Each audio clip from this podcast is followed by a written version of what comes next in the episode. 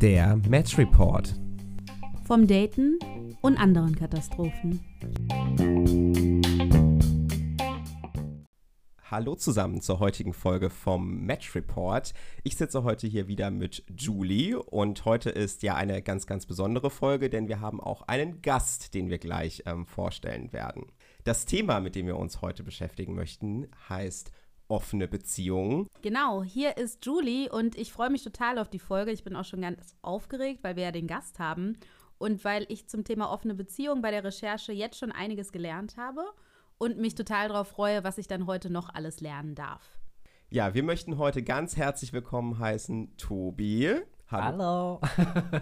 Hallo. Es freut uns ja sehr, wie Julie schon gesagt hat, dass du heute hier bist und uns ein wenig ja zu dem Thema offene Beziehungen zur Verfügung stehst und dass wir heute hier alle Fragen, die wir zu dem Thema haben, loswerden können. Mhm. Aber ja, bevor wir starten, glaube ich, ist es auch ganz schön, dich kurz vorzustellen, wer du eigentlich bist. Wir kennen uns jetzt auch schon ein wenig äh, länger, auch im privaten Kontext und deswegen haben wir oder ja, sind wir auf die Idee gekommen, dich zu fragen, heute auch einzuladen weil wir ähm, wissen, dass du da ja ein bisschen was zu erzählen hast auf jeden Fall. Du bist im Bereich Social Media auch schon länger unterwegs. Wir haben in der Recherche tatsächlich gefunden, seit 2009 schon sehr aktiv bei Twitter unterwegs Ach, je, okay. mit über 34.000 abgesetzten Tweets. Oh. Also da kann man sehr, sehr viel lesen ähm, über Tobi. Und seit 2019 auch bei YouTube tatsächlich, auch dort schon über 65 mhm. Videos produziert und publiziert. Ähm, haben wir auch mal nachgezählt, also sehr beeindruckend. Und ja, du tauchst da auf unter dem Namen Saibuteur, so, mhm. so nennst du dich im, im Social Media Auftritt. Und äh, ja, vielleicht startest du mal ganz kurz, wer ist Saibuteur, warum heißt du so und was ist so dein ja, Konzept? Mhm, sehr gerne. Vielen Dank für das Intro und für die Recherche der Zahlen. Das ist für mich selber auch spannend mal zu sehen. Genau, ich bin Saiboteur seit ein paar Jahren jetzt. Ich glaube, vorher hieß ich einfach so, wie ich heiße, im Social Media Kontext. Aber ich wollte das so ein bisschen trennen, weil das quasi so ein bisschen mehr ist als nur ich, sondern weil ich so ein bisschen so eine Art Sprachrohr auch für die LGBTQ Community sein möchte. Und das ist auch das, wo meine Content-Geschichten sich meistens mit beschäftigen, bei YouTube vor allen Dingen. Also ich mache so Dinge, die inspiriert sind von meinem Studium. Ich studiere Psychologie mhm. an der FU in Berlin bin jetzt im letzten Master-Zeitfenster ähm, sozusagen, also ein Jahr habe ich noch, dann bin ich durch. Genau, und gleichzeitig fokussiere ich mich eben so ein bisschen auf die Gay-Themen, mit denen ich da eben sehr viel in Kontakt komme, weil ich selber eben ein schwuler, lebender und liebender mhm. Mann bin. äh, in einer Beziehung seit 14 Jahren jetzt, mhm. auch verheiratet seit 2017. Genau, und alle diese Sachen findet man äh, über mich auch so ein bisschen bei Social Media. Also genau, es geht um Beziehungsthemen viel bei mir, viel um Dating, Online-Dating, so ein bisschen eben allgemeines auch, was der Podcast von euch so darstellt. Und ja, deswegen, ihr habt viele Fragen, habe ich schon gehört. Ich bin mal gespannt, ob ich die alle beantworten kann. Also vieles jetzt aus meinem persönlichen Blickwinkel wahrscheinlich, aber auch vielleicht aus einer wissenschaftlicher Richtung. Mal gucken. Bestimmt, bestimmt. Und da bist du sicherlich ja ein Experte in dieser Hinsicht, neben deinem, sage ich jetzt mal, neben deinem Studium, was du da auch mitbringst von der Perspektive. Aber auch, ja, deine mhm. persönliche Erfahrung ist heute, glaube ich, auch ein ganz zentrales Thema von uns. Und ich muss wirklich sagen, also ich bin ein großer Fan auch äh, von, deinen Vide oh, von deinen Videos. Äh, sehr unterhaltsam, kann ich wirklich nur empfehlen, da mal reinzuschauen. Und ich finde es auch sehr schön, dein Mann macht ja, ja auch ein bisschen mit bei den Videos, euch da so ein mhm. bisschen zusammen zu erleben, ist wirklich sehr unterhaltsam. Großer, großer Tipp und Empfehlung an dieser Stelle. Genau. Bevor wir aber jetzt in die Fragen einsteigen, würde ich nochmal an unsere Statistikmaus Julie übergeben, die uns hier das ganze Thema nochmal ein wenig einordnet. Ja, natürlich. Also Statistik und Erklärungsmaus. Ich habe recherchiert für euch, wie sind die verschiedenen Begriffe, die so mit offener Beziehung verbunden sind, zu verstehen. Und da habe ich einmal den Begriff Monogamie gefunden, monogame Beziehungen. Das ist vielleicht das, was ihr so ganz klassisch kennt, was super oft repräsentiert ist, wenn ihr euch draußen umseht. Das sind zwei Menschen, die miteinander eine Partnerschaft haben diese Partnerschaft ist auch exklusiv, das heißt, die haben nur miteinander oder vielleicht mit sich selbst sexuelle Handlungen und niemandem anderem. Alles, was nicht monogam ist, fällt dann in die Sparte non-monogame Beziehungen. Und da gibt es auch wieder Unterkategorien, die sich dann so unterscheiden, je nachdem, wie viele romantische Partner und Partnerinnen man hat und ja, welches Verhältnis die haben. Da gibt es offene Beziehungen mit einem Primärparter, den man oder die man liebt, mit der man vielleicht zusammenlebt, so wie man das klassisch kennt. und dann im Außen viele Leute, mit denen man sexuelle Sachen hat. Es gibt polyamore Beziehungen, wo man verschiedene Leute liebt, also mehr als eine Person in eine Liebesbeziehung hat. Und dann gibt es Polygamie, die dann auch noch so eine Legitimations, naja, staatliche Legitimation hat, also quasi ein Ehe- oder partnerschaftliches Verhältnis mit mehr als einer Person. So. Mhm. Vielen Dank, Julie. Würdet ihr mir dazu stimmen? Habe ich was Falsches gesagt? Klingt gut. Ja. Klingt gut, klingt gut. Verständlich. Und dann sagte Marco ja Statistikmaus. Also wir hatten natürlich auch eine Umfrage am Laufen auf der Match Report auf Instagram und haben euch da gefragt, liebe Community, habt ihr denn schon Erfahrungen mit non-monogamen Beziehungen? Und da sagte 28 Prozent von euch sagten yes. Ich habe da schon Erfahrungen gemacht, dann 72 Prozent noch keine. Und wir haben euch auch gefragt, würdet ihr es denn gerne mal testen? Und da war sich ein Teil der Leute sicher, nee, das ist nichts für mich, ich will es auch nicht testen. Aber wir hatten auch einen genau gleich großen Teil, die sagten, ah, ich weiß noch nicht, wie ich dazu stehe. Das heißt, da ist potenziell Interesse oder die Leute können hoffentlich was lernen. Und dann hatten wir auch jemand, der sich sicher war, ich will es auf jeden Fall mal testen und einige Leute, die sagten, ich will nie wieder was anderes machen oh, okay. als eine offene Beziehung.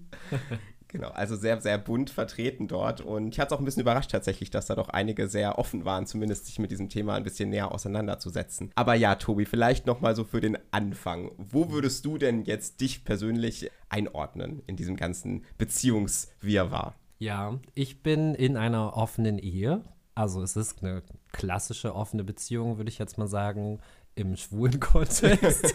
äh, man muss vielleicht so ein bisschen dazu sagen, ich habe so selber das Gefühl, in Berlin ist es relativ gang und gäbe irgendwie, dass äh, Schwule gerne mal sowas ausprobieren auf jeden Fall und viele das dann auch so durchführen. Und bei uns ist es auch so, also es startete bei uns als monogame Beziehung mhm. tatsächlich.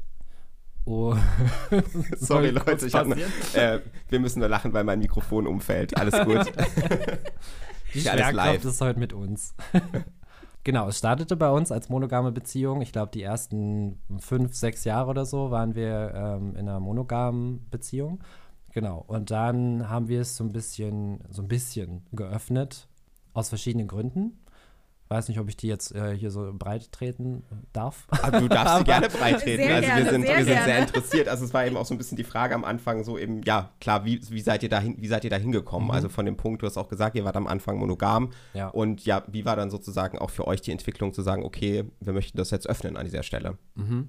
Also, wir sind ja relativ jung zusammengekommen. Also, ich glaube, mhm. Michi, mein Mann, der war damals 20 und ich 21, wenn ich mich richtig erinnere. Genau, und ich kam aus meiner ersten festen Beziehung, die eben auch monogam war. Und da war das für mich so das Einzige, was ich kannte und mhm. auch wollte. Mhm. Also es war für mich eigentlich immer klar, okay, nee, wenn jetzt mein Partner irgendwie das öffnen möchte oder auch mir fremd geht, dann ist es für mich aus. Also für mich war so Treue immer so ein ganz klares Must-Have.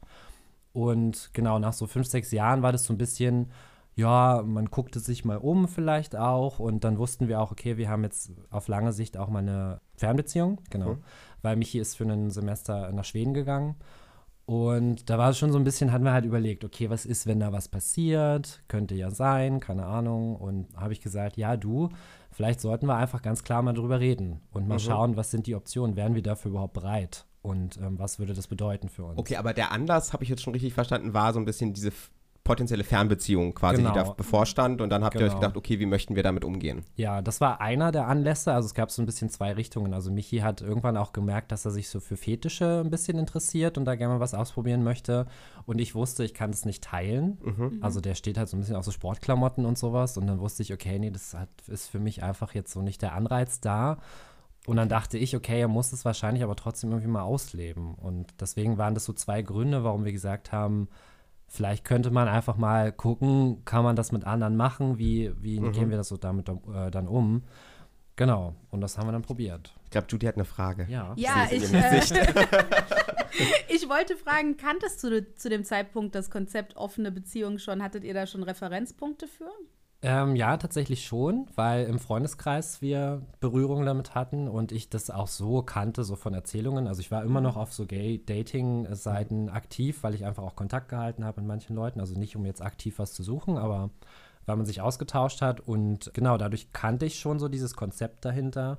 Und wusste so ungefähr, was das bedeutet. Aber für mich war Dating immer was anderes. Also ich habe zum Beispiel Dating immer so verstanden, dass man jemanden trifft, dann geht man irgendwie was essen und was trinken und dann guckt man, versteht man sich gut und wenn ja, dann kann man vielleicht Sex haben und dann schreibt man sich danach, oh war schön, lass uns mal wiedersehen und dann ciao. Und das funktioniert halt nicht ja. so richtig gut.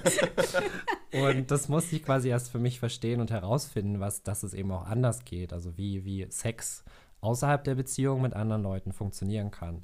Und das war für mich ein ganz wichtiger Knackpunkt dann am Ende. Und das mussten wir halt erst selber austesten, um da hinzukommen. Okay, also da kommen wir gleich auch noch im Detail hin. Ja. Aber vielleicht nochmal die Frage, okay, also nach wie vielen Jahren war das jetzt mit dieser Fernbeziehung in eurer, also, ähm, ich glaube, wir waren so fünf, sechs Jahre irgendwie fünf, waren wir sechs zusammen, zusammen. Und dann, und dann genau wie war dann sozusagen, er ist nach Schweden gegangen, wie seid ihr dann verblieben? War das dann, okay, ihr habt gesagt, wir, wir versuchen mhm. das jetzt mit der offenen Beziehung. Hattet ihr da schon Regeln festgelegt? Ja, wir hatten tatsächlich sehr früh über Regeln gesprochen. Also für mich war klar, ähm, ich will, wenn jemand eine Frage hat, dass die immer ehrlich und offen beantwortet werden muss. Also ich wollte jetzt nicht von ihm hören, ja, gestern hatte ich den und den und den oder so, also dass er mir das gleich mitteilen mhm. muss, sondern wenn ich das Gefühl habe, ich muss da irgendwas wissen, dann muss er mir das auch sagen. So, das war unser Ding. Und dass es nicht irgendwie in Konflikte kommen darf mit unserem Alltag. Mhm. Das war auch gleich so eine erste Regel, dass wenn so jetzt. Eine Priorisierung quasi. Genau. Also wir sind, sag ich mal, an oberster Stelle und wenn ja, genau. du irgendwo Freizeit hast für dich, dann könntest du das dort versuchen mit genau. einzubauen. Ja, wenn halt sowas ist wie, okay, du bist gerade in Schweden und ich bin gerade in Berlin, gut, dann, wenn sich das ergibt, dann mach halt so ungefähr, weil das tangiert mich dann irgendwie nicht. Mhm. Aber wenn wir jetzt, keine Ahnung, irgendwie was geplant hätten mit meiner Familie, ist ein Kaffee trinken am Samstag und er würde dann sagen, nö, ich habe da aber ein Date, dann würde das halt nicht gehen. Also ich würde deine Fall. Mutter wahnsinnig gerne sehen, aber. aber. Sorry. Und ich muss dann meiner Mutter erklären, ach, naja, der ist gerade, ne? Okay. Oh, unterwegs. Oh nee, genau, sowas gibt es dann nicht. Okay. Ja. Ähm, meine Frage wäre jetzt, wie haben sich dann eure Regeln verändert über die Zeit? Also habt ihr jetzt mehr Regeln? Konntet ihr manche fallen lassen? Mm, das ist eine gute Frage. Also ich glaube, Michi lässt gerne mal ein paar fallen. wir hatten ursprünglich mal die Regel, dass wir es nicht zu Hause bei uns machen. Okay. Aber das wurde irgendwann dann so ein bisschen von uns beiden gebrochen. Äh, Stillschweigend ja, wurde die man kassiert, ist ja auch mal Regel. faul. Ja, ja, genau. Und dann kommt halt da jemand und denkt sich so, ach, na komm. ist jetzt auch nicht so schlimm. Nee, genau. Das ist, glaube ich, die einzige Regel, die so ein bisschen dann unter den Tisch gekehrt wurde. Aber sonst kam auch nichts Neues dazu. Also es hat eigentlich von Anfang an ganz gut so funktioniert, dass wir klar kommuniziert haben, wer will wann was und warum und mit wem. Und eben auch so dieses, okay, wenn jemand fragt, dann musst du darüber offen und ehrlich antworten. Und das funktioniert eigentlich am besten so für uns. Mhm. Genau. Habt ihr Regeln, wie häufig man eine Person sehen darf? Also gibt es da so ein bisschen, okay, es muss irgendwie ein One-Night-Stand sein oder kann man mit dem auch irgendwie ein halbes Jahr sich regelmäßig treffen? Weil das wird ja dann irgendwo auch komplizierter, wenn so eine Person, wenn man, je häufiger man sie sieht, mhm. dann, dann, ich weiß nicht, auch, dass man sagt, irgendwie noch Gefühle für die Person entwickelt in irgendeiner Form. Ja, ab dem Moment wäre dann Stopp auf jeden Fall zu sagen. Genau. Also man kann die durchaus von mir aus jede Woche irgendwie treffen, wenn es passt. Und solange das so wirklich rein sexuell ist, wäre das für beide okay. Wenn es tatsächlich dann wie so eine Art Affäre wird und mhm. dann will man vielleicht auch noch zusammen in Urlaub fahren oder so, das wäre dann natürlich nicht mehr möglich. Weil das geht dann über diesen mhm. Punkt hinaus, dass wir sagen, unsere offene Beziehung ist eben so definiert, wir haben halt Sex mit anderen, mhm. aber mehr nicht das war's. Also die werden jetzt auch mhm. nicht irgendwie in unseren Freundeskreis integriert. In der Regel. in der Regel. Oder so. Okay. Genau, sondern man trifft sich dann und äh, ich glaube, wir machen das auch ein bisschen anders, weil bei Michi ist es eher so ein Party-Ding. Also er nutzt dieses offene eher für, ich bin jetzt gerade im Club oder in einer Bar und da mhm. ergibt sich dann was und dann hat man mhm. irgendwie so am Wochenende halt mal mit jemandem dann irgendwie da Sex und dann war's das. Und für mich ist es eher, ich bin eher so ein Planer. Ich weiß dann, ah, okay, an dem Wochenende ist Michi in München, dann kann ich also an dem Freitagabend oder so vielleicht mich mit jemandem treffen. Okay, okay genau. macht Sinn. Unsere Community hat oft gefragt, wie viel ihr euch von den Dates gegenseitig erzählt. Also du sagst mhm. es jetzt schon, ihr lügt nicht, wenn jemand fragt, mhm. aber erzählst mhm. du auch proaktiv manchmal was? Ja, das ist, glaube ich, so eine bisschen blöde Angewohnheit tatsächlich. Also eigentlich will ich das gar nicht. Also, aber manchmal will man so ein bisschen angeben, glaube ich. Das ist ganz schlimm. wenn, man, wenn man jetzt oh, da so hatte ich jemanden ganz toll. Ja, wenn man so ein bisschen so ein Trophy-Boy hat, quasi, dann kommt es auch mal vor, dass man irgendwie was erzählt. Oder wenn man irgendwie so, manchmal hat man ja so Chats schon vorher, wo man dann dem Partner vielleicht gezeigt hat, oh, guck mal, der ist doch ganz nice, ne? Und dann weiß man schon, ah, das, ist ja, das war jetzt mal ein guter Fang, du. Mhm. Und dann, das erzählt man dann vielleicht so un Wow. ungefragt auch mal. Und das, wie ist so das, ich glaube, das Thema Eifersucht müssen wir gleich auch nochmal ansprechen, Ja. aber gönnt man das dem Partner dann? Also wenn jetzt dein Mann dann einen heißen Typen zeigt auf einer auf einer App oder im Foto und sagt, ja, guck mal, mit dem kann ich vielleicht nächste Woche Sex haben, ist es dann was, wo du wirklich sagst, also ganz so in dir drin, ärgert dich das so ein bisschen oder bist du mittlerweile wirklich angekommen, so nach dem Motto, ach, der ist ganz heiß, das gönne ich meinem, meinem Schatz jetzt nächste Woche? Ja, letzteres tatsächlich. Also ich finde es schön. Ich freue mich dann so ein bisschen für ihn mit, weil, also ich glaube, wir haben auch so zu unterschiedliche Typen, als dass da wirklich so richtig Eifersucht oder Neid oder sowas entsteht, weil ich weiß halt, okay, die hatten wahrscheinlich dann so ein Fetischding irgendwie, spielt dann eine Rolle. Und weil mich das jetzt eh nicht so anmacht, ist es dann, freue ich mich einfach für ihn, dass es gut geklappt hat. Und ich glaube, andersrum ist es auch ähnlich. Deswegen, also ich glaube, Eifersucht ist mittlerweile bei uns nicht mehr so Thema. Ja. Kannst du vielleicht was zu dieser Entwicklung Eifersucht sagen? Also wie war Ach. das am Anfang? was waren da so Schwierigkeiten, auch vielleicht für dich so ein bisschen vielleicht emotional, wie ihr dann das Thema für euch so sortiert habt, dass ihr da seid, wo ihr heute seid? Mhm. Ist ein langer Weg, auf jeden Fall. Also ich bin, glaube ich, eh eher der Emotionale und dann auch ein bisschen mehr der Eifersüchtige bei uns in der Beziehung. Deswegen war es für mich schwierig, weil ich auch nicht so ganz verstanden habe, was Sex-Date bedeutet für Michi. Also das ist für mich so ein Knackpunkt gewesen, weil ich dachte immer, eben wie ich vorhin schon erzählt habe, so ein Date ist halt mehr als nur Sex. Aber für ihn war es tatsächlich was in Anführungsstrichen gefühlloses. Also es war halt wirklich so dieses mechanische eher und dieses Ausleben von einem Trieb und hat halt nichts so vordergründig mit der anderen Person zu tun, sondern einfach nur, um irgendwie sexuell sich zu befriedigen. Und das habe ich halt nie so richtig kapiert. Und deswegen war ich schon am Anfang eher eifersüchtig, weil ich so dachte, ah, okay, er verbringt ja Zeit mit denen und ist es dann vielleicht auch gut und muss ich dann auch das mit ihm machen, was er mit denen macht, weil sonst mag er mich dann vielleicht weniger oder so. Und da muss man einfach ganz, ganz viel drüber reden, also das wirklich offen ansprechen und das haben wir eigentlich immer gemacht so. Also wenn ich gemerkt habe, irgendwas stört mich oder irgendwas wurmt mich gerade, dann habe ich das gesagt. Und dann hat er mir halt das erklärt und deswegen sehe ich das jetzt relativ so Okay. trocken und neutral. Kannst du da so, ich glaube, das interessiert unsere Zuhörer auch so ein bisschen sagen, dieser Prozess, das irgendwo zeitlich zu fixieren, wie lange hat das so gedauert, bis sich das so eingeruckelt hat? Waren das jetzt Monate, waren das ein, zwei Jahre, waren das drei Jahre, weil ihr seid jetzt natürlich auch schon relativ lang, lang zusammen. Also so ein bisschen so für dich, wann sich das von dem Punkt an, wir versuchen das mit der offenen Beziehung, bis hin zu, wir haben jetzt so ein bisschen das richtige Modell für uns gefunden oder den richtigen Rahmen, den richtigen Umgang damit. Kannst du das ein bisschen so zeitlich einsortieren? Ja, ich würde mal sagen, schon so ein Jahr mindestens. Also es hat schon eine Weile gedauert, weil, also ich meine, es ist ja auch so, das ist ja nicht so, dass du irgendwie fünf, sechs Dates hast die Woche und dann prüfst du nochmal so nach auf so einem Fragebogen, okay, wie habe ich mich die Woche damit gefühlt? Sondern es ist ja schon so, dass manchmal hast du monatelang ja auch gar nichts und hast halt diese Zweisamkeit oder eben, wenn diese Fernbeziehung besteht, dann hast du irgendwie ja auch einen anderen Kontakt miteinander. Da ist es dann irgendwie, da, da merkst du es auch nicht so direkt, als wenn du jetzt zu Hause zusammen bist oder so. Das sind dann halt auch immer so verschiedene Facetten davon. Und das musste sich alles so ein bisschen einspielen, weil er hat dann auch zwei Jahre lang woanders gearbeitet. Da war dann auch der Umgang damit wieder ganz anders. Und jetzt, wo er in Berlin ist, glaube ich, haben wir so, hat sich das dann auch wieder so eingependelt, dass man das richtige Modell gefunden hat. Also es ist immer so ein bisschen kontextabhängig. Und insgesamt, um sich das so zu finden, gegenseitig irgendwie so klar zu machen, wie das läuft, würde ich mal sagen, ja, ungefähr, ja, genau. Ähm, ich wollte fragen, habt ihr die sexuellen Kontakte außerhalb äh, denn nur getrennt voneinander oder auch manchmal alle zusammen? Mm, Manchmal auch zusammen. Also das hat, glaube ich, das war so der erste Schritt. Also wir haben am Anfang so überlegt, ja, wir können ja mal einen Dreier probieren. Das ist ja irgendwie auch schon eine Form von Öffnung der Beziehung. Man holt sich noch jemanden dazu. Definieren manche auch anders. Die sagen dann, nee, ist trotzdem nicht offen. Ich finde schon. ähm, Ich glaube, ich hätte es jetzt auch nicht als offen definiert, also Ja. persönlich, nur wie man jemand dazu so kommt. ein, Aber ein, eine offene Facette davon oder so, ich weiß nicht. Genau, das, so haben wir auch das mal probiert, aber es funktioniert bei uns nicht so gut, weil äh, ich finde es schwer zu planen, weil es ist Ja. oft so, dass man irgendwie vielleicht jemanden findet, den finde ich jetzt vielleicht toll und würde sagen, ach Mensch, wollen wir nicht mal probieren? Und da würde mich jetzt vielleicht sagen, oh nee, das ist jetzt so gar nicht mein Typ, weil der hat halt nicht diesen Sportfetisch oder so vielleicht. Und andersrum wäre es dann eben genauso, dass ich sagen würde, oh, ich kann jetzt mit diesem Fetisch gerade nichts anfangen, passt irgendwie nicht. so. Also wir hatten, würde ich mal sagen, drei Dreier, die gut geklappt haben, von insgesamt vielleicht sieben oder so. Okay. Mhm. Also die, ja, Chance, dass es gut läuft, war jetzt nicht so. Also erfüllend. 50-50 mit Tendenz zu Genau. äh, eher nicht perfekt. Okay. Ja, und wir haben beide gemerkt, nee, das ist irgendwie nicht so. Wenn wir zusammen was machen, dann lieber nur wir beide. Das ist irgendwie einfach intimer für uns eben auch und es passt einfach so, wie es ist.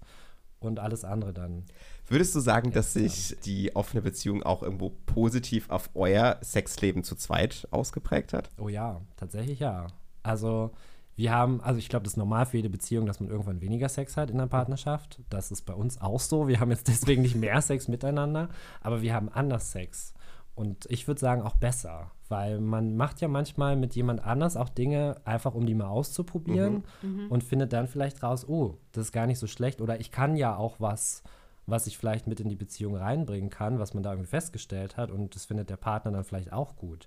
Also das hat uns tatsächlich ein bisschen bereichert. Michi hat ganz früher mal gesagt, ich weiß gar nicht, ob ich sowas hier sagen darf, aber Du darfst ja alles sagen, er meinte mal zu mir ja, also in, in so einer Freundesrunde natürlich als Scherz, aber er hat so gesagt, ja, Tobi fickt ja auch wie ein Amateur. Piept's notfalls raus, Entschuldigung. Und ich glaube, das würde er jetzt nicht mehr sagen. Wow. okay, wow. Ja. Okay. Also du, du scheinst dann ein Improvement gemacht zu haben über die Zeit. Also ich weiß nicht, ob es jetzt nur durch die offene Beziehung war, ich glaube nein, aber vielleicht hat es auch dazu beigetragen, dass man natürlich sich so ein bisschen weiterentwickelt auch. Also Ja. irgendwie, ich kann hier gar nicht mehr den Fragen auf meinem Zettel folgen, aber ich frage mich, habt ihr gleich viel Sex außerhalb der Beziehung und ist das wichtig für euch, dass es ungefähr ausgeglichen ist? Ah, uh. Nee, haben wir nicht. Wir haben tatsächlich mal Liste geführt, weil ich wollte alles nämlich, gemacht, ich bin ja so ein kleiner Statistiker. ich wollte nämlich mal wissen, was heißt überhaupt viel Sex? Also so im Gay-Freundeskreis redet man ja auch oft so, ah, wie viele Dates hast denn du so? Und dann kommt so Pi mal Daumen, keine Ahnung, einmal die Woche oder so und man weiß es gar nicht so genau.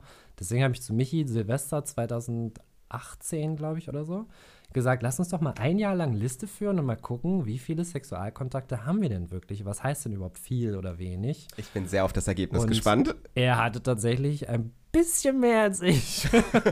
Also so wie du bisschen Genau. sagst, klingt es nicht nach wirklich bisschen. ja, ich glaube, es war fast das Dreifache oder so. ja, das war Okay. schon, schon mehr. Also bei mir kam das ungefähr hin, glaube ich, mit einmal die Woche, aber bei ihm war es, also ich glaube, bei ihm war es halt, weil er dieses Party-Ding hat, ist es dann eben so, ja gut, dann sind da halt in, im Berg halt gleich mal ein paar mehr Leute unterwegs als Okay. Wenn du sagst so jetzt, ist dass das. du einmal die Woche, oder das Jahr hat 52 Wochen, ich gehe jetzt mal nicht davon aus, dass du 52 Sexualkontakte hast Doch, ich pro Jahr. glaube, es kommt ungefähr hin. Okay. Ich glaube, Also 50 Marco ist, ist kommt hier schon auf hin. eine Zahlwoche. Ja. Nur so, so eine Tendenz. Wobei, ich habe die. Liste tatsächlich weitergeführt, weil ich dann dachte, okay, das ist statistisch jetzt auch nicht besonders aussagekräftig, nur ein Jahr zu nehmen, wobei jetzt auch Corona war, das passt ja dann auch wieder nicht. Muss man rausrechnen, muss so man was- Effekte. aber ich glaube, im Schnitt ist es so 0,5 pro Woche bei Okay. mir. Genau. So, eine, so ein halber. so ein halber die Woche. Ja. Ähm, noch eine Frage dazu. Habt ihr Regeln zu Safer Sex, da du jetzt ja auch verschiedene Ja. Sexualpartner in einem Jahr erwähnt hast? Ja, auf jeden Fall. Also Safer Sex war immer natürlich total wichtig. Also wo es äh, Zeiten gab, wo es noch keinen PrEP gab, war natürlich immer mit Kondom. Jetzt Michi ist auf PrEP, ich nehme es auch. Ähm, anlassbezogen, weil ich bin halt der Planer, von daher kann ich das ganz gut machen. Ja. Ähm, aber eigentlich bei mir ist es meistens trotzdem auch mit Kondom noch, weil man will andere Sachen ja auch nicht haben, nicht nur Mhm. HIV nicht. Genau, deswegen das ist immer super wichtig und wir sind da halt auch alle, einmal pro Quartal, glaube ich, muss man das dann machen. Alle Genau. drei Monate. Alle drei Monate, genau, sind wir auch beim Testen und alles gut. Ja, wir haben euch in Folge 1 schon erklärt, was die PrEP ist. Das ist Hm. vielleicht, wenn ihr nicht in der Gay-Community unterwegs seid, äh, nicht ganz so ja, bekannt. Da könnt ihr das nochmal nachhören und ich pack's euch auch wieder in die Show Notes. Sehr gut. Wir machen auch immer ein bisschen Aufklärung hier ja, an der richtig, Stelle. richtig und wichtig. So, äh, mein nächster Fragenbereich wäre, diese ganzen Dates, die du da hast, 0,5 im Schnitt pro Woche, wo treibst du die auf? Wie lernst du die kennen? Ah, ja, ähm, größtenteils, ich benutze Hornet. Hornet, okay. Genau, das ist so eine, so eine Dating-App wie Tinder und Grinder und Co. Also eher wie Grinder, würde ich mal sagen. Also man sieht halt, wer ist so in deiner Umgebung. Und bei Hornet ist es tatsächlich sehr, sehr, sehr, sehr, sehr reduziert. Was ich aber auch gut finde, weil Also reduziert heißt wenig. da gibt es sehr wenig Leute, Leute, die das okay. nutzen. Ich muss auch ehrlich Genau. sagen, ich habe sie noch nicht benutzt. Ich habe Genau. mal davon gehört, aber Ja, also da, da findet man halt so mal einen halben die Woche. Aber das ist super für mich, weil ich habe auch nicht mehr Zeit. Also es würde auch gar nicht anders gehen. Deswegen, ich habe jetzt auch parallel noch so ein bisschen Romeo ja schon immer gehabt. Und das ist immer so monatsweise mal aktiv. Also es ist halt auch so eine Plattform. Ähm, und da geht es auch, aber das wird mir sehr schnell zu viel. Und ich finde es Mhm. auch immer schwierig, so Leute auf die lange Bank schieben zu müssen und zu sagen, ja, du, ich kann halt erst in drei Wochen, weil vorher geht einfach zeitlich nicht oder habe keine Lust, deswegen. Ja, Ja, das Apps. ist jetzt diese, diese ganzen Follow-Fragen. Äh, also wenn du jetzt da auf diesen Apps unterwegs bist, Mhm. wie präsentierst du dich da? Steht das in deinem Profil? Ich habe eine offene Beziehung, eine offene Ehe. Also wenn, also wenn ich halt date, dann ist ja schon meistens eher so, okay, man datet sich und dann ist es so offenes Ende und dann hat man diese perfekte Welt, dass man ja vielleicht ja sogar irgendwie mal in einer Beziehung landen könnte. Und es ist ja, sage ich jetzt mal, bei euch oder bei dir jetzt speziell komplett ausgeschlossen. Also man muss das ja irgendwo kommunizieren. Also wie gehst du damit um und vielleicht auch schon ein bisschen, wie ist so die Reaktion von den Leuten, wenn du das, ähm, wenn du das offenlegst? Also ich stelle mich so dar wie in meinen YouTube-Videos und sage immer erstmal Yo, ho, hello. Nein. Aber genau, ich habe da ganz offen alles angegeben. Da steht drin, ich suche nur Sex. Da steht drin, ich bin in einer offenen Partnerschaft. Und ich glaube, in meinem Profiltext steht auch irgendwie sowas drin, wie von wegen, ich habe keine Zeit. Also deswegen ist es bei mir schon sehr ehrlich, meiner Meinung nach. Und die Leute, die mich anschreiben und irgendwas in die Richtung, ich gucke auch immer auf deren Profile, was die suchen. Und wenn ich schon sehe, irgendwie Freundschaft oder Beziehung, dann spreche ich das sofort an und sage, ich glaube, wir stimmen nicht so ganz überein, was wir suchen. Guck nochmal in mein Profil. Ähm, genau, und für die meisten ist es dann schon klar. Also ich glaube, die, die sehen das und wissen dann, worauf sie sich einlassen. Okay, Und die, die sich dann drauf einlassen, die wollen dich dann auch wirklich in dem Sinne. ich nehme es an, ja. genau. Wobei das natürlich nicht ausbleibt, dass manche Leute sich auch Hoffnungen machen. Das ist natürlich auch ein bisschen schwierig manchmal. Also ich hatte auch schon Dates, die gedacht haben, ja, wir können uns ja mal wiedersehen und dann am besten dreimal die Woche. Und ich dann so, nee, das funktioniert so als offene Beziehung für mich nicht. Das ist hier rein sexuell und dann war es das. Ist es dann so, dass du, wenn du die triffst, macht ihr dann ein, ich mal, ein Casual Date? Geht man da essen? Geht man da spazieren? Äh, trinkt man ein Glas Wein? Hat man da so einen, ich sag jetzt mal, so einen klassischen Dating-Abend? Oder ist das dann schon oft einfach wirklich nur auf Sex fokussiert im Sinne von, wir treffen uns dafür, man spricht vorher schon so ein bisschen ab, worauf man eigentlich steht und was man machen möchte. Und dann passiert das, sage ich jetzt mal, in einem sehr strukturierten Kontext, wie du das ja so vorhin Ja. schon gesagt hast. Oder ist es trotzdem, sage ich jetzt mal, wenn man mal ausblendet, dass du einen Ehemann hast, eigentlich auch so ein bisschen ein normales Date? Äh, es kann beides sein, tatsächlich. Ich glaube, tatsächlich ist es eher diese strukturierte, es ist ganz klar Version bei mir, weil ich dem eben aus den Gründen, die ich schon so ein bisschen genannt habe, das bevorzuge, um keinem falsche Hoffnungen zu machen und auch um unser beider Zeit nicht irgendwie zu verschwenden, würde ich mal sagen, weil ähm, ich bin da auch relativ schnell mit, es passt vielleicht doch nicht, wenn es dann mal dazu kommt. Also ich mache das vorher, glaube ich, schon recht klar, worauf es hinausläuft. Und dann wissen die es eigentlich schon. Es ist jetzt nicht so, die Tür ist schon angelehnt, Schätzchen, du kannst reinkommen. ähm, das glaube ich weniger, aber es kann auch, also es startet meistens mit, lass uns mal kurz quatschen und einen Drink nehmen und dann gucken wir mal. Okay. Und dann Ähm, auf neutralem genau. Boden oder schon auch bei nee, schon so, dass man direkt? eigentlich weiß, man hat auch relativ schnell die Möglichkeit, wenn man dann doch horny ist. Ähm, Okay. Ja, also auf neutralem Boden seltener. Das ist dann eher für die, die, die, also wo man so merkt, man hat irgendwie eine Connection, aber will es erstmal richtig nochmal abklären, ähm, die vielleicht so ein bisschen unsicher sind, das das erste Mal machen oder so. Da bin ich dann auch dabei, kann man gerne machen. Also man kann auch einfach mal nur einen Kaffee mit mir trinken gehen, aber ist halt zeitlich dann immer schwierig, weil Ja, wenn du hast man keine Zeit, das haben wir Ja. ja gelernt. wenn man halt wirklich Sex will, bin ich gern dazu bereit, gleich zu sagen, okay, lass dann auch Sex haben. Wenn die dann sagen, okay, wir brauchen erst einen Kaffee, dann kann es halt dann wieder ein bisschen dauern, wenn man dann feststellt, ach, eigentlich hätte ich doch gern Sex. Ja, sorry. Okay.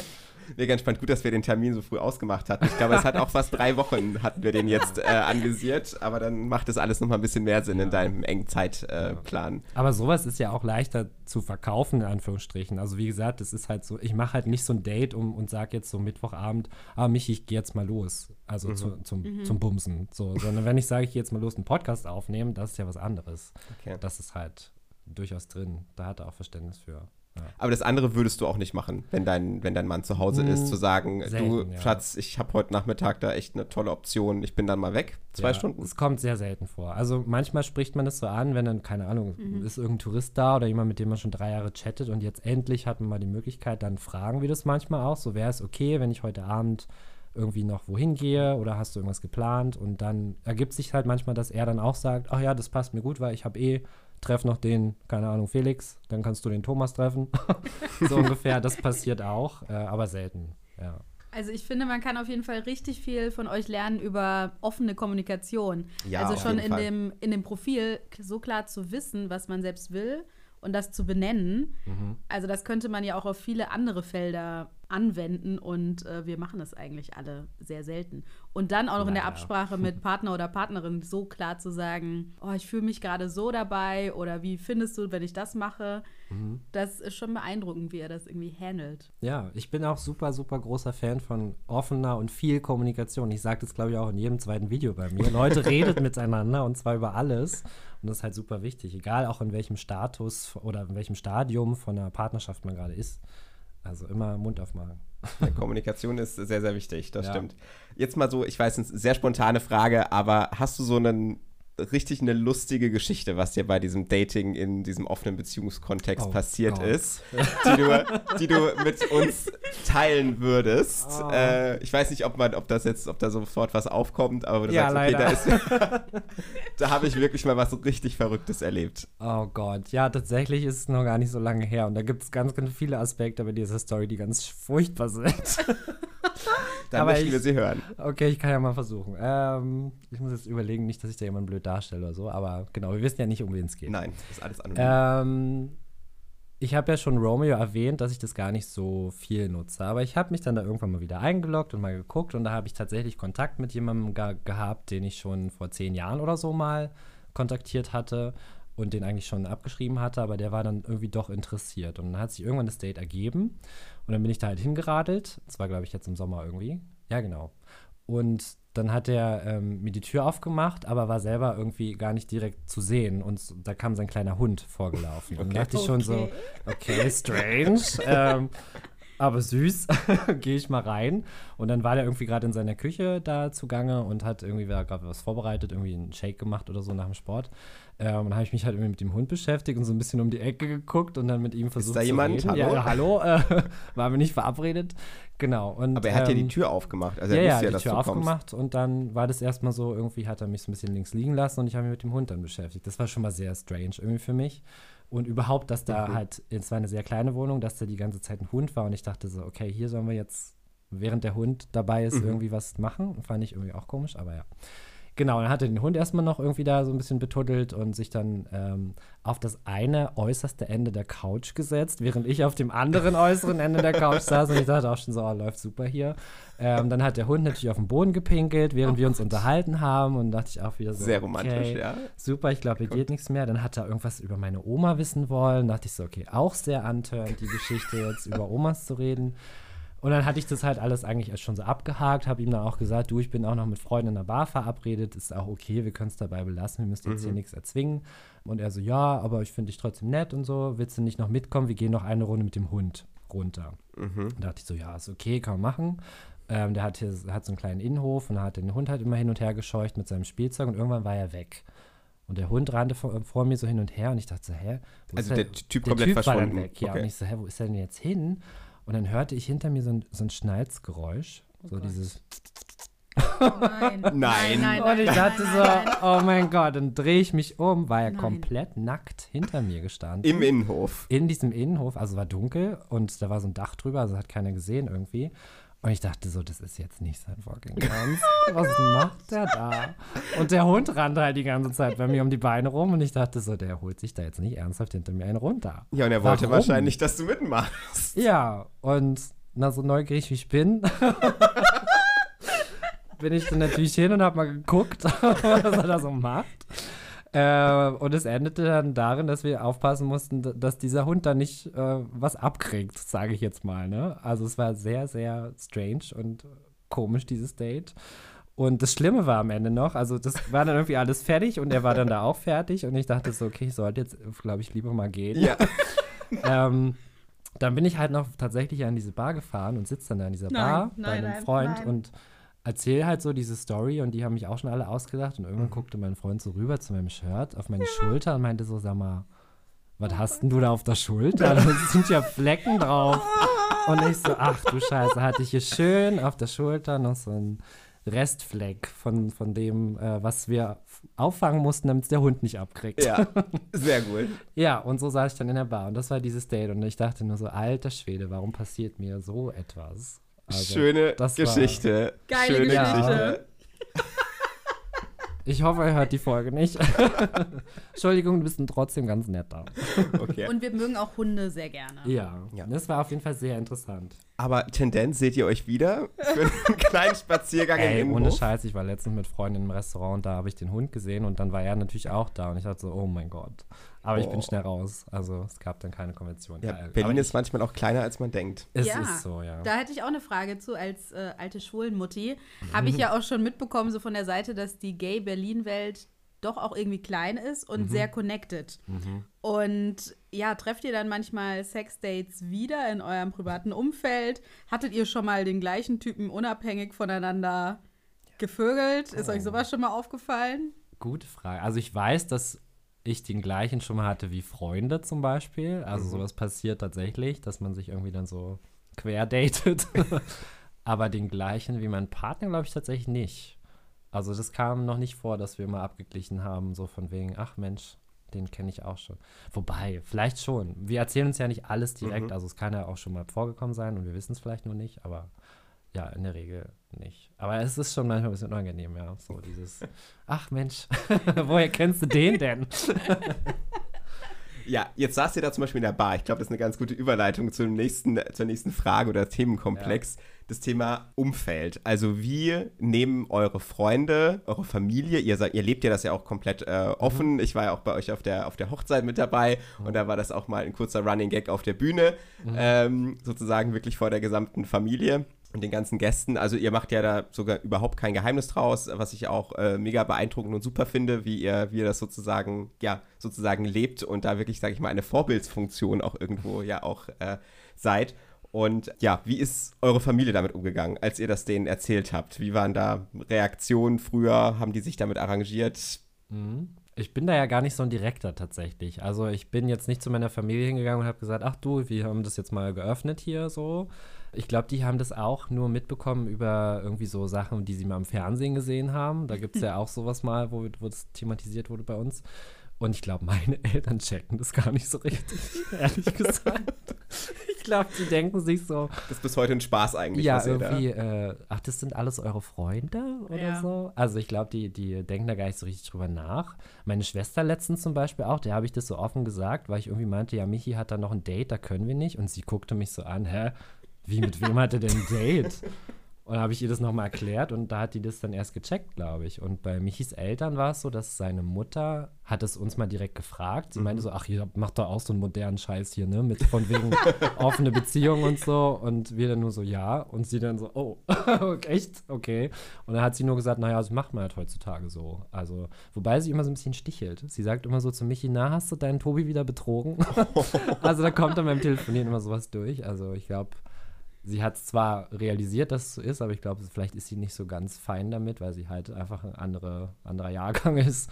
Aber das war nie ein Problem. Also es hat okay. jetzt keiner irgendwie was dagegen gesagt oder so. Aber wir waren halt immer schon die Vögel in der Familie. Da ist es mhm. dann auch okay. Dann machen die halt das auch noch. Ja. Packen wir noch ein Label mit drauf. Ja, jetzt sind ja, sie genau. schon schwul. Okay, dann machen sie noch so moderne Beziehungen. okay. Und ja. Berlin. Aber das heißt, ihr habt eigentlich gar nicht so richtig, wenn ich das jetzt mal so sagen darf, so eine richtig negative Erfahrung habt ihr jetzt gar nicht gemacht. Nicht im Privaten zum Glück, nee, auch Freundschaft nicht oder so oder Leute, die man kennenlernt. Aber bei YouTube habe ich mal Kommentare bekommen tatsächlich. Mhm. Wir hatten auch so ein Video dazu mal gemacht, was das überhaupt für uns bedeutet und wie es funktioniert. Und da hat jemand kommentiert, äh, sowas von wegen, ja, ihr müsst ja erstmal lernen, was überhaupt Liebe ist. Ihr liebt euch ja mhm. gar nicht wirklich, sonst würdet ihr das ja nicht machen.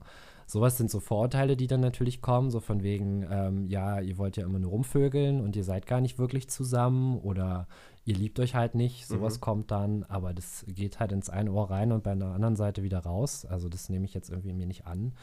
Weil die das, glaube ich, halt nicht so richtig kennen und auch nicht so richtig wissen, wie das halt bei uns läuft. So von außen betrachtet sieht es vielleicht manchmal so aus. Auch so, wenn man jetzt hier als Hörer oder Hörerin das hört, denkt man vielleicht auch, okay, krass, was geht denn bei denen ab? Aber wir sind uns ganz klar, wir sind auf jeden Fall verliebt und lieben uns auch und sind halt ein Paar und haben halt nur ein bisschen Sex. Und das, und das sieht man auch, wenn man euch zusammen sieht. Also, dass ja. ihr immer noch sehr verliebt miteinander seid und sehr, äh, ja, liebevoll miteinander umgeht. Ja.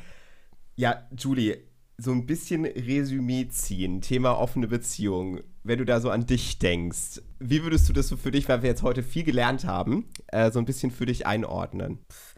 Wie ich, also ob ich mir vorstellen kann, eine offene Beziehung zu haben? Ja, so in die Richtung. Ja, wie siehst du das? Also bist du eher, sage ich jetzt mal, sagst sehr skeptisch, was du, was nee, du hier nee, heute nee, hörst? Skeptisch finde ich, ich finde das Konzept klingt super spannend und ich finde, es klingt super ja, so harmonisch, wie er das auslebt. Und ich wäre, ich würde sagen, ich bin dem offen gegenüber. Dass andere Leute das haben sowieso. Und ich glaube, für mich wäre ich dem auch offen gegenüber, aber ich hatte jetzt noch keine Gelegenheit, das auszuprobieren. Ich hatte, klar, habe ich schon mehrere Leute gleichzeitig gedatet, aber ohne den Aspekt, dass ich so eine Primärpartnerschaft hatte. Genau. Mhm. Aber ja, ich wäre dem potenziell offen gegenüber. Es wäre für mich spannend, wie ich damit klarkomme, weil ich so super eifersüchtig bin, selbst, also in romantischen Beziehungen, aber auch schon bei Freundschaften. Oh. Ähm, das kann ich nur unterstreichen. Von daher wäre das spannend zu, zu beobachten an mir selbst, ob es für mich funktioniert. Marco, wie sieht es bei dir aus? Ja, also ich habe mich vorhin ein bisschen wiedererkannt, als Tobi gesagt hat, also wie du dich früher beschrieben hast, sage ich jetzt mal das monogame Konzept. Und ich muss für mich persönlich sagen, dass ich jetzt, glaube ich, gerade immer noch so bin, dass wenn ich eine Beziehung suche, dass es mir wichtig wäre, dass das auch monogam ist. Aber das Thema offene Beziehung ist in der Gay-Welt ja ein sehr präsentes Thema. Also da muss man sich im Wesentlichen auch miteinander, also mit auseinandersetzen. Und ich würde, glaube ich, heute da ein bisschen, sage ich jetzt mal, offener in die Zukunft schauen, zu sagen, okay, nach einiger Zeit, nach einigen Jahren, wenn dann auch eine, sag ich mal, ja, das klingt jetzt ein bisschen doof, aber so eine Vertrauensebene da ist, man weiß irgendwie, man sitzt da irgendwie fest im Sattel in der mhm. Beziehung dann könnte ich mir heute zumindest vorstellen, dass man da drüber redet und guckt, was sind vielleicht potenzielle Regeln, die eben für beide in Ordnung sind, wie man sowas anders definiert. Aber ich glaube, das ist auch ja Thema Kommunikation, was du vorhin mhm. gesagt hast. Kommunikation, Vertrauen muss da einfach, glaube ich, ganz stark gegeben sein. Und deswegen, ich würde jetzt nicht sagen, ich würde jetzt nicht in mein Profil schreiben, ich suche eine offene Beziehung, mhm. aber ich würde schon sagen, dass ich da nach ja, vielen, vielen Jahren in Berlin und da auch ein bisschen sich damit auseinandersetzen, heute ein bisschen eine, ja, einen offeneren Blickwinkel auf jeden Fall habe ja. auf dieses Thema. Vertrauen, glaube ich, ist ein super wichtiger Punkt. Ich finde, mir fällt da immer sowas ein, was RuPaul mal gesagt hat, so von wegen, wenn man jemanden wirklich liebt, will man den ja auch nicht in den Käfig einsperren, sondern man sollte halt kommunizieren und gucken, was sind deine Bedürfnisse, was mhm. sind meine Bedürfnisse, wie finden wir da irgendwie einen guten Kompromiss. Und ich glaube, bei einer offenen Beziehung muss man halt immer gucken, geht es für beide? Das ist, glaube ich, so. Es ist ja eigentlich wie alles in der Beziehung. Mhm. Geht das mhm. für uns beide? Wie finden wir jetzt irgendwie hier zueinander? Und ich will jetzt auch nicht abstreiten, dass es keine Monogamie in Gay-Beziehungen gibt, um Gottes Willen. Das gibt es auf jeden Fall auch und es kann auch über äh, 50 Jahre bestimmt funktionieren oder noch länger. Also von daher, weil es immer so ein bisschen dieses Vorurteil ist, so Gays haben ja alle eine offene Beziehung. Also würde ich jetzt auch nicht sagen. Dieses, dieses Vorurteil, also ich würde auch sagen, dass man das so ein bisschen im Kopf hat, aber hast du so eine, ich weiß nicht, du beschäftigst dich mit dem Thema schon ein bisschen mehr, hm. so eine Zahl, wie viel offene Beziehungen es im Gay-Kontext gibt oder allgemein oder vielleicht so ein deine persönliche Wahrnehmung von deinem Freundeskreis? Mhm. Also in meinem Freundeskreis ist die Wahrnehmung tatsächlich so im Gay-Umfeld, sage ich mal, 99 Prozent offen. Okay. Aber nach einer gewissen Zeit. Also ich mhm. glaube, die besten Beziehungen haben vorher als Monogamie irgendwie funktioniert und mhm. dann wurde das irgendwie mal geöffnet, weil man mal was ausprobieren wollte. Und dann bleibt es in der Regel auch so. Genau, aber die fangen eben meistens so als klassische, in Anführungsstrichen, Beziehungen monogam an. Und ich glaube, so insgesamt, ich habe mal ein bisschen geguckt, ob es für Deutschland Statistiken gibt und habe so eine Zahl von circa 5%, glaube ich, gelesen, die in Deutschland offen sind. Ähm, aber interessanterweise ist es wohl so, dass, glaube ich, fast 50 Prozent der Männer und irgendwie um die 40 Prozent der Frauen aber auch mal fremd gehen in der Beziehung. Und das finde ich ist so ein bisschen eine große Schere, ja. Ja. wenn man ja. das mal sich so anguckt. So von wegen, anscheinend würden vielleicht viele so, ein, so einen Impuls haben und das mal ausprobieren wollen. Oder man weiß halt nicht, warum gehen sie fremd. Kann natürlich auch sein, dass die Beziehung einfach schon kaputt war und dann war es an der Zeit, sozusagen. Aber ja, das finde ich irgendwie ganz spannend. Dass, vielleicht haben wir ja so, so einen kleinen, so wie so eine Art äh, Trieb in uns, dass wir sagen, ah, so irgendwie neugierig sind wir trotzdem immer mal in der ja, Beziehung. Man, ja, definitiv. Ich glaube, ich glaube, was du sagst, auf dass man ja auch weiß, sage ich jetzt mal statistisch alleine, wie viel Leute betrügen, mhm. Männer und mhm. Frauen, dass da ja irgendwo schon irgendwo dann ja ein Bedürfnis ist, ein innerliches, dass man das auch irgendwie ausleben sollte. Und dann die Frage, lügt man den Partner an oder macht, geht dann ja. diesen schwierigen Weg oder hat man eher einen, einen, einen, Rahmen, wo man sagt, okay, das ist vielleicht sogar mal möglich, wenn es wirklich nur um Sex geht und das Ganze keine ähm, emotionale Bedeutung hat. Auch ja, wenn es ja. sicherlich schwierig ist, das Ganze so im Kopf zu trennen und zu sortieren. Also ich nehme da auch ein bisschen eine Scheinheiligkeit wahr oder vielleicht auch Unwissenheit, dass die Leute mhm. so sind, oh, offene Beziehung, das ist nichts für mich, aber gleichzeitig irgendwie betrogen wird auch. Also das, da macht man sich mhm. dann vielleicht auch was vor. Und es ja. wäre besser, ehrlich zu sein. Ich habe noch eine Frage. Du sagtest ja schon, viele Leute starten monogam und dann öffnen sie. Hast du auch erlebt, dass es sich dann wieder schließt? Oder kannst du dir vorstellen, wieder eine monogame Beziehung zu führen? Das ist immer eine sehr beliebte Frage, ja. ähm, ich für mich glaube ich nein. Also für uns hat sich die Beziehung jetzt so entwickelt, dass sie eben so sehr gut funktioniert und ich glaube, das wird so bleiben. Es, vielleicht wird es irgendwann weniger oder das, das äh, App dann irgendwann so auf Null ab, keine Ahnung, dass man dann eben sagt, okay, jetzt habe ich eh nicht mehr so einen Trieb oder so, du reichst, ach, du reichst mir, ist auch immer falsch, aber ich bin zu faul, mir jetzt Genau, ich bin jetzt zu faul, ja. Nee, genau, deswegen glaube ich, ist es schwierig, das wieder dahin zu führen zur Monogamie und wieder sch zu schließen. Und ich habe tatsächlich auch ein paar erlebt mal, die das probiert haben und dann auch festgestellt haben, nee, das klappt so nicht für uns. Die haben es dann auch reduziert und wussten halt, okay, mhm. wir brauchen ein bisschen andere Regeln.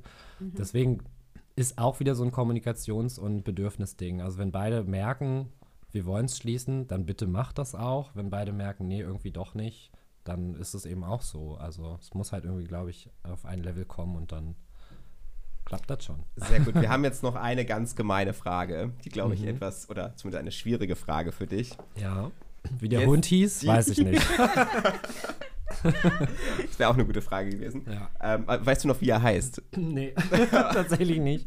Also der Typ, ja, der Hund ja. nicht. Nee, ich wollte den Typen auch. Alles gut. Ah, okay. äh, die Frage wäre so ein bisschen äh, aus deiner, wie gesagt, aus deiner Erfahrung oder was du jetzt, wenn du so rückblickend auf dieses Thema guckst, wie man eine offene Beziehung startet. Mhm. Gibt, es, gibt es so eine Art paar so Tipps, die du Personen geben kannst? Jetzt haben wir vielleicht ein paar Zuhörer, die finden das Thema spannend, die sind seit, ich weiß es nicht, fünf Jahren in einer Beziehung, haben da schon persönlich drüber nachgedacht und aber sich nicht getraut, mit ihrem Partner da irgendwo drüber zu sprechen. Hast du so irgendwie einen, ja, einen Tipp, wie, wie, geht, wie, wie geht man sowas an?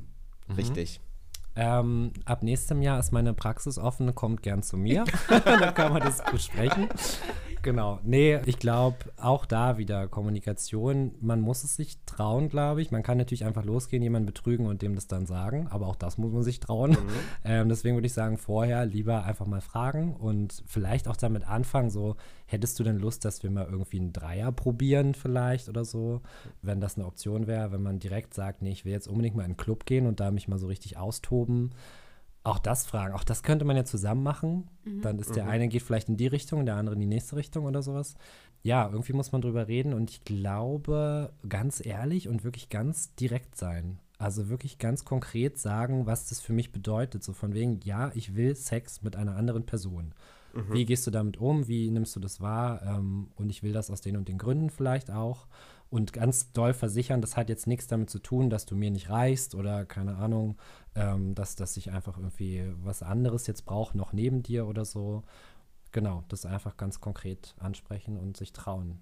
Ja. Und wenn es schwierig ist mit dem Trauen, dann vielleicht nochmal andere fragen, wie die es gemacht haben. Ja, finde ich, find ich gut, weil ja, ich, ich in meinem Kopf ist gerade so ein bisschen, wenn man sich in so einer Situation befindet und dann überlege ich jetzt nur, kommt der Partner und sagt mir sowas, so mhm. ohne Vorbereitung, so auf, von heute auf morgen. Und dann frage ich mich halt so, okay, da würde man ja irgendwie sofort die komplette Beziehung irgendwie in Frage stellen. Mhm. Und je nachdem, wo die andere Person ja auch steht, mhm. also man weiß ja nicht, wie, ich sage jetzt mal, konservativ in Anführungsstrichen ja. die Person auch ist in diesen, in diesen Ansichten, riskiert man halt auch schon ein bisschen was. Ja, aber man, sonst riskiert man vielleicht, dass man permanent unglücklich ist und irgendwie ja. das Gefühl hat, ich habe da was in mir, was ich nicht ausleben kann. Das ist halt dann immer so, muss man halt abwiegen. Kann ich das bis zu einem bestimmten Level unterdrücken sozusagen, dass ich das halt doch nicht brauche? Oder sage ich einfach, bin ich jetzt so ehrlich, bin ich in so einer festen und vertrauensvollen Beziehung, dass ich sagen kann, ich kann jetzt auch mit meinem Partner oder mit meiner Partnerin genau über sowas reden, was ich halt hoffe mal in den meisten Beziehungen. Und dann sollte man sich das durchaus trauen. Und ja, auf der anderen Seite finde ich auch, die Reaktion ist total wichtig, dass man nicht sagt, oh mein Gott, du, du machst unsere ganze Beziehung kaputt, was soll das? Sondern dass man erstmal vielleicht in sich geht und sagt, okay, warum eigentlich? Was, was, was brauchst du? Was, was hast du damit vor? Und einfach mal Fragen stellt und dann guckt, okay, wie wirkt denn das jetzt so auf mich? Ich glaube, das ist ein ganz zentrales Thema, dass man wirklich versucht, dass der Partner den, den eigenen Standpunkt mhm. versteht, warum, also was sind die inneren Beweggründe, warum man dieses Thema jetzt anspricht. Genau. Und das wirklich so ein bisschen über diese Schiene dann auch zu kommen und nicht nur einfach zu sagen, ja, ich hätte gerne morgen auch mal Sex mit jemand anderem. äh, ja, ja, genau. Also ja. vielleicht nicht starten ja. mit, ich habe mich für morgen Abend schon mal verabredet, sondern das Thema erstmal langsam angehen. Aber wir genau. hatten es ja auch bei der Ghosting-Folge. Eigentlich ist es ja immer besser, das ins Gesicht zu hören, als wenn es dann schon, ja, wenn man gar nichts hört und dann wird man mhm. einfach betrogen. Also da mhm. würde ich dann lieber erst noch mal ein Gespräch haben.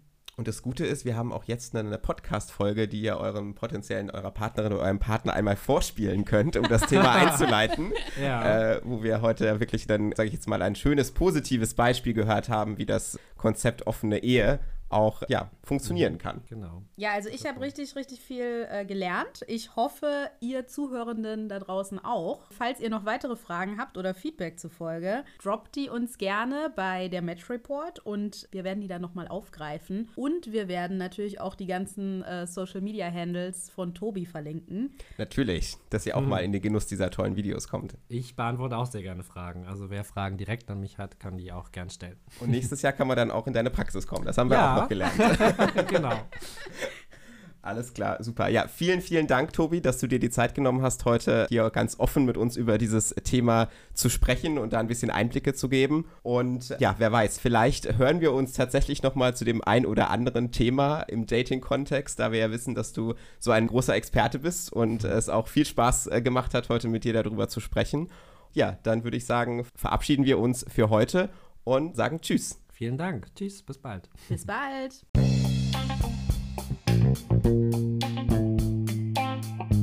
Und das war der Match Report.